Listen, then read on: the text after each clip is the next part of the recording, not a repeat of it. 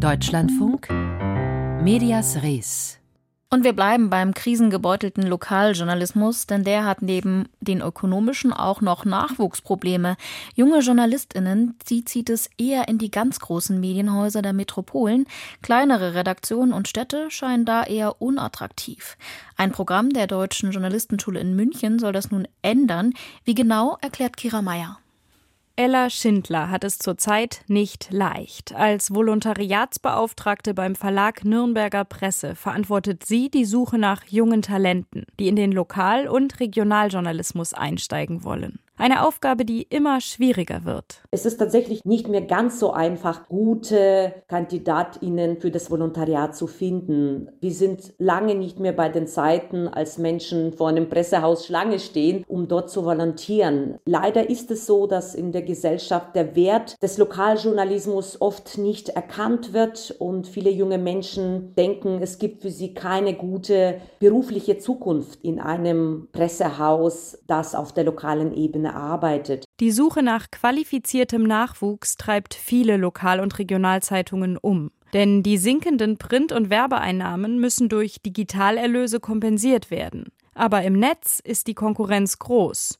Um zahlende Kundschaft für ihre Angebote zu gewinnen, brauchen die Zeitungen neue Ideen und hochwertige Inhalte. Und digital kompetente Journalistinnen und Journalisten, die diese Inhalte produzieren.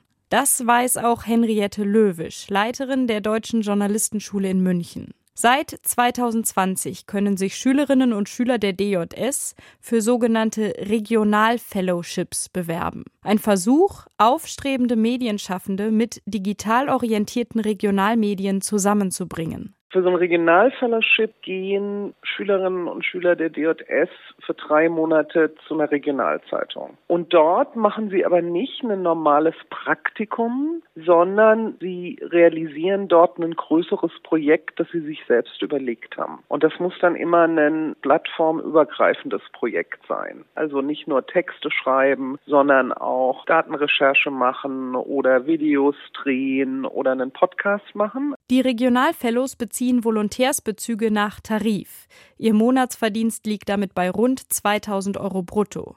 Ein in der Medienbranche vergleichsweise gutes Gehalt für eine praktikumsähnliche Beschäftigung.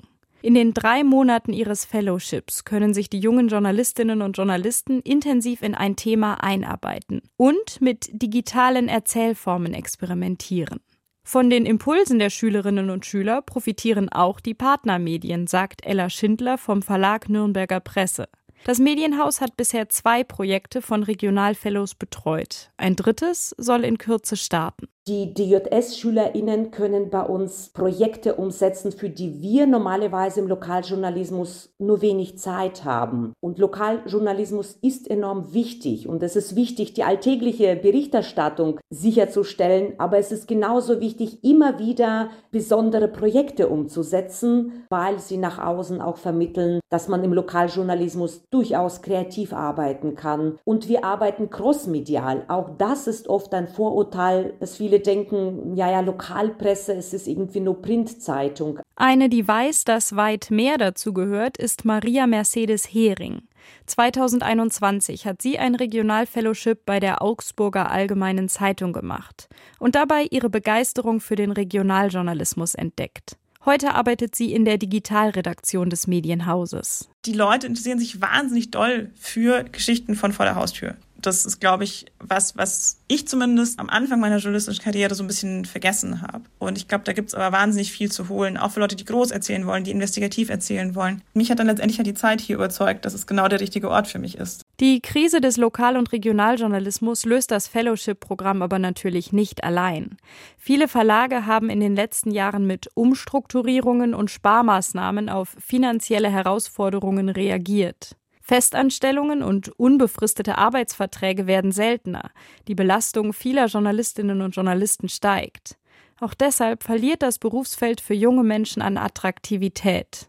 Als leidenschaftliche Lokaljournalistin wünscht sich Ella Schindler eine Diskussion über langfristige Stabilisierungsmaßnahmen und sieht dabei auch Politik und Gesellschaft in der Verantwortung. Ich bin sehr dafür, dass sich unsere Gesellschaft mit dem Lokaljournalismus auch solidarisch zeigt. Ob das durch die staatliche Förderung passiert oder andere Modelle, darüber muss man vielleicht noch reden. Aber ja, ich bin sehr dafür, dass die Gesellschaft diesen Wert, den Lokaljournalismus bietet, auch anerkennt und somit auch fördert und unterstützt.